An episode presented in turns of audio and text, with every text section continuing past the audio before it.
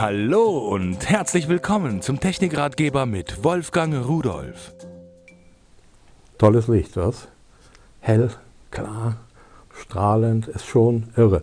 Vor 20 Jahren hätte man das nicht gedurft, so eine Kamera da anleuchten, da wäre die Kamera kaputt gewesen. Aber heute, die Dinger sind eben auch gut geworden. Aber was ist das? Von Luminea ein 10 Watt Strahler. Äh, sollte man nicht glauben, weil für eine ganz normale Glühlampe hätte man dafür mindestens 60 Watt gebraucht. Die Dinger, die sind also so effizient in der Umsetzung von Licht. Das ist also wirklich toll. Ein Strahler von Luminea, der in einem massiven Metallgehäuse kommt, mit einem Bügel, das kann man also überall an die Wand montieren. Der ist dafür gedacht, dass man ihn im Freien verwendet, einsetzt.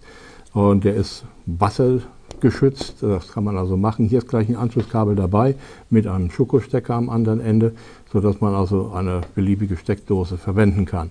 So, und warum zeige ich Ihnen das?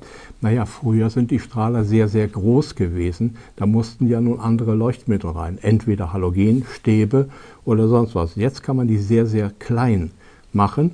Und wenn wir uns das mal ansehen, ich schalte einfach mal äh, das Licht aus, ziehe den Stecker so, und da können Sie jetzt sehen, da ist also im Grunde genommen nur ein Reflektor und in der Mitte dieses Reflektors, da ist eine kleine Fläche, das ist dieses Leuchtdiodenarray. Das ist also quasi eine Leuchtdiode, die aus kleinen Elementen da besteht.